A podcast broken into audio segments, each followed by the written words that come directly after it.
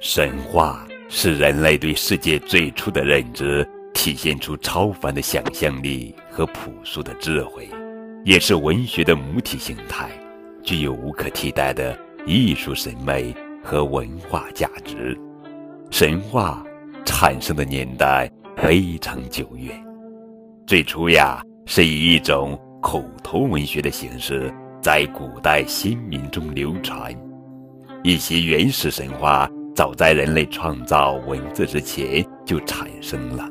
中华民族的神话故事与中华民族的历史一样源远流长，与中华民族灿烂的文化一样绚丽多彩。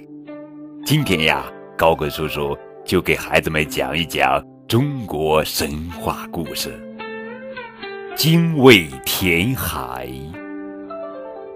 炎帝的小女儿女娃是个天真、活泼、美丽的小姑娘，她每天都要到海边去玩，因为她最喜欢看蓝色的大海和起伏的波涛，也喜欢海岸沙滩上那些五光十色的贝壳。这天，她又到海边去玩，母亲对她说。今天有暴风雨，不要去了。可是女娃不听母亲的话，还是去了。她在岸边的沙滩上拾了许多彩色的贝壳，然后站在一块礁石上，好奇地望着海水冲击岩石激起的白色浪花，望着一群群海鸥张开洁白的翅膀，在蓝色的海面上飞翔。大海是多么美丽呀！难怪爸爸每天都要在这里洗个澡。女娃默默地这样想着，完全没有留意到正从天边卷来的风暴。海上的风暴来的是那么快，起先是一阵狂风掠过海面，接着疾风夹着暴雨铺天盖地的袭来，海浪像小山一样冲上海岸。女娃没有来得及避开，一个巨浪就把她卷进无边的大海里了。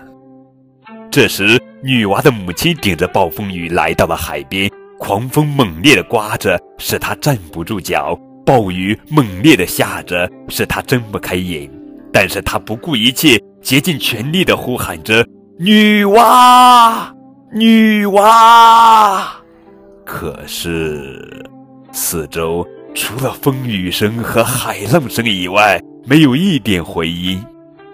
不久，暴风雨停息了，海面又恢复了平静，但是女娃却永远也回不来了。女娃的母亲坐在海滩上，苍白的脸颊上挂着大颗大颗的泪珠，她的心已经碎了。可怜的小女娃不曾想到，她所喜爱的美丽的大海竟会变得这样残酷无情，吞噬了她幼小的生命。女娃死后，她那哀怨不停的魂灵化为了一只精卫鸟，长着带花纹的头、白色的嘴和红色的脚，住在西方的发鸠山上。他对夺去了他年轻的生命的大海是多么怨恨呀！他发誓要复仇，一定要把这残酷的大海填平。于是，他不分昼夜地衔来枯枝、石子，飞到碧波万顷的大海上，空投下去。一年又一年过去了，精卫鸟就这样不间断地飞翔着，投掷着。他这种宏大的志愿和坚强的意志是多么令人感动和钦佩呀！传说后来精卫鸟与海燕结成配偶，繁衍后代，他们生下的孩子雄的是海燕，雌的是精卫。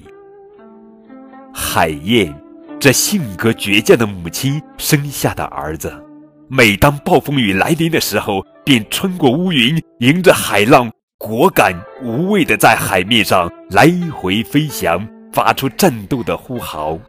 而精卫鸟的女儿则继承了母亲的遗志，年复一年的从山上衔来木石，飞向海面，往大海里投去。好了，宝贝，这就是精卫填海的故事。如果你喜欢这个故事，可以为他点赞。更多互动可以添加高个子叔叔的微信账号，字母 FM 加数字九五二零零九。